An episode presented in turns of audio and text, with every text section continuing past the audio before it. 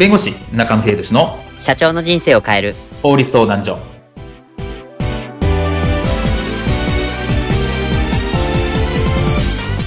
こんにちは。弁護士の中野秀俊です。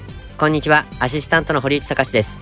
この番組は IT 専門の弁護士中野秀俊がこれはすぐに使える法律主に企業法務の知識を分かりやすくそしてちょっとコミカルにお伝えする番組です。よろしくお願いいたします。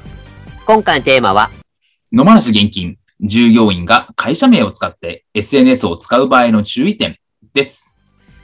はい。社長でもないのに会社名を冠した従業員の方が SNS で発信されるのも一般的になりました。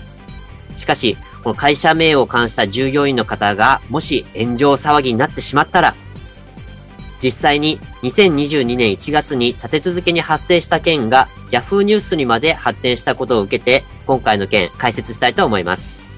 では従業員が会社名で SNS を使う場合についてこういったシーンはありませんでしょうか？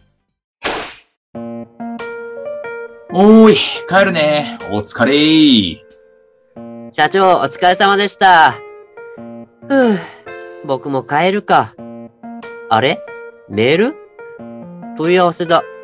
なになにあ、またこの客の意味不明なメール。もう何度も説明してるのに、またその質問かいな。もうほんと読解力ねえな、ほんとこの人はもう。送信と。はあマジどっと疲れるわ。あ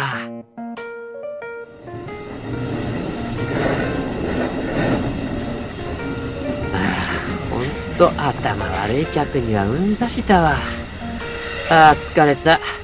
まあこういう時はツイッターでも見て。うんうん。ああ、眠いな。うん、ちょっとなんか書こうっと。眠い。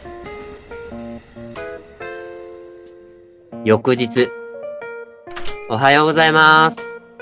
おい堀高お前のツイッター炎上してるぞえ、マジっすか？うわ、ほんとだ !5673 件のリツイート？え、そして何？このコメントの連チャン？うわ、うコメントが止まんねえ。し、しかも、み、みんなこれ怒ってんじゃんやばいやばいやばいお前書き込み見たけど、頭が悪いバカラ大学の〇〇の客にはうんざりだぜって、お前、客の名前までせやっちゃ何やっとんじゃんああ、しまったしまった？じゃねえよ。お前、どう落とし前つけてくれるんだえ？いや、あの、それはその、あ、社長、大変です。社長のインスタが。何?俺のインスタにまで飛びしたのか。いや、違います。社長、昨日の夜、変な投稿していませんでしたか？昨日の夜？確か酒強の社長と飲んでいたけど、あの、裸踊りの写真が拡散していて炎上してますよ。げげ、え、あ、マジか。あ、マジだ。二人揃って炎上してますよ。うーーなんだおいあいたぶつかるなよどっちこそ今回のテーマは、野放し現金、従業員が会社名を使って SNS を使う場合の注意点についてお話を伺います。はい。ちょっとあの、2022年のこの1月の、えーことになるんですけど、まあ、あの、会社名を冠した従業員の方、まあ、あの人事の方なんですけど、えっ、と、ある発信が炎上するっていうのが立て続けに2回、えっと、発生しまして、まあ、IT メディアとか Yahoo ニュースにまでこうちょっと発展いたしました。まあ、従業員の方が発信した SNS がこの炎上してしまうっていうのは会社に大変な損害を与えることにもなりかねないと思います。で、まあ、そもそもなんですけど、この SNS を使う場合のこの注意点、まあ、会社側が対処しなきゃいけないところっていうとか、どういった点がありますでしょうか？ね、やっぱりその、企業アカウントとか、まあ、はい個人でやる場合でもその企業名をつけている。うん。まあ、ツイッターでもインスタでもあると思うんですけども、はいこれってやっぱり個人の発信だけではなくって、会社にも大きな影響があると思うんですね。はい。なので、まあ、そこはそこ会社としてもちゃんと立ち入って管理しなきゃいけないかなと思うんです。うーん。で、例えばですけど、まあ、誓約書みたいな形で、まあ、会社情報に関する投稿は行わないとか、うんこういうことはしないでくださいね、みたいなところをちゃんと、まあ、明文化しておいて、まあ、誓約書を書かせるっていうのはあるかなと思います。はい。で、次に例えば就業規則とかに書いておく。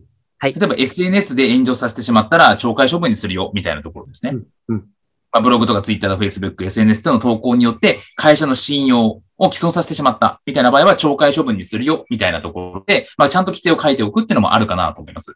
はい。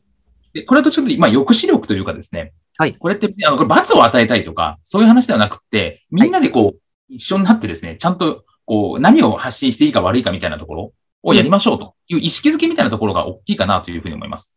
でやっぱりそういうことも破ってしまうと、まあ、懲戒処分もあるよっていうところうんうんうんうん。も含めて、やっぱりちゃんとみんなでやっていく。うんまあ、そういう意味では、例えば SNS のポリシーとかガイドラインみたいなことを会社で作ってるところもあったりするので、まあ、投稿する際に気をつける点とか、投稿してはいけないこととか、うんみたいなところ。まあ、特にやっぱりこう、投稿しちゃいけないことをみんなで共有するってすごく大事かなというふうに思ってますね。うーん、そうですよね。やっぱ投稿して、まあ炎上してしまったっていうところっていうところがあるので、まあその事例とかも紹介しつつ、やっぱここはちょっと、まあ会社としての、まあ基礎教育としてやっぱやってほしいところですよね、今の時代。そうですね。まあ、特にこうやってやっぱり、え、ツイッターの多分何気ない発信だったと思うんですけど、うんそれがものすごく拡散をされて、ヤフーニュースにも取り上げられちゃうと。と会社名がマイナスのイメージで出てしまうっていう部分があるので、ええ。当然会社経営者としてはそれはやっぱり防がないといけないっていうのはあるかなと思いますね。そうですよね。ちょっとあの、今回のね、人事アカウントが、あの、炎上した件は特にちょっとね、えっと、まあ割と著名な会社でもあったというところもあるので、まあちょっとニュース性も高かったかなと思います。そうですね。はい。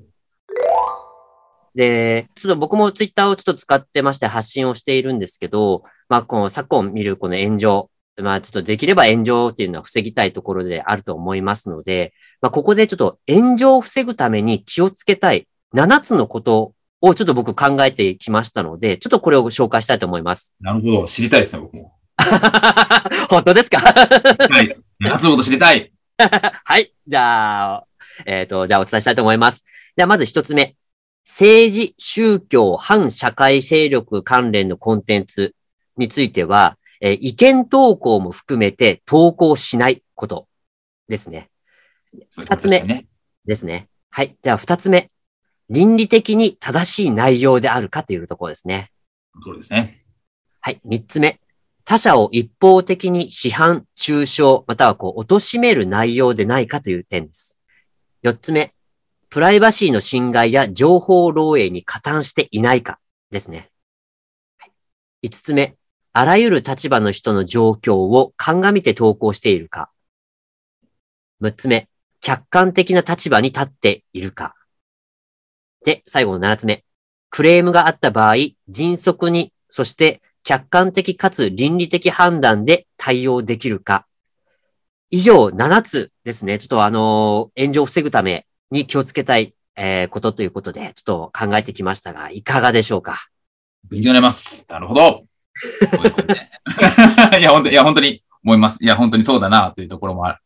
本当にそうだなと思います。やっぱ意見が分かれるところとか、まあ、政治とかそうですね、宗教とか。はいでまさにその、もう何が正しいっていうわけではないと思いますし、はいあと、一方的になんか他他人を批判するとかっていうのがそうですし、あと今回、まあ、人事のアカウントが燃えるっていうのは、まあ何か、なんかあるのかなという部分もあるので、ちょっとそこはやっぱり人事面はやっぱり燃えやすいんですかね。まあ、らしいですね。なんか、過去にもいろいろあったみたいですので、ちょっとあえてここでは紹介しませんが、はい。そうですね。なので、そういうの、まあ内容も含めて、あとその、まあ、最後にあった通り、その、クレームとかがあった場合とか、炎上した場合にどうするかみたいなところもちゃんと定めておくのは大事かなというふうに思いますので、はいどう対処するのかも含めてですけど、事前に協議しておくっていうのは大事かなと思います。そうですね。まあ、やはり何かしらで、あの、不可抗力で発生するっていうことは、まあ、あり得ますので、その点、じゃあ会社としてどう対応するかっていうところは、ちゃんと決めて、えー迅速に対処してほしいものですよね。はい。今回の弁護士中野秀俊の社長の人生を変える法律相談所はお役に立てていただけましたでしょうか？企業活動において気がつかないうちに違法になっていることや、ちょっとした法律の知識があれば一気に打開できる、そんな法律のエッセンスをご紹介していきますので、この番組をフォロー、いいねをお願いいたします。よろしくお願いいたします。ではまた次回をお楽しみに。ありがとうございました。ではまた。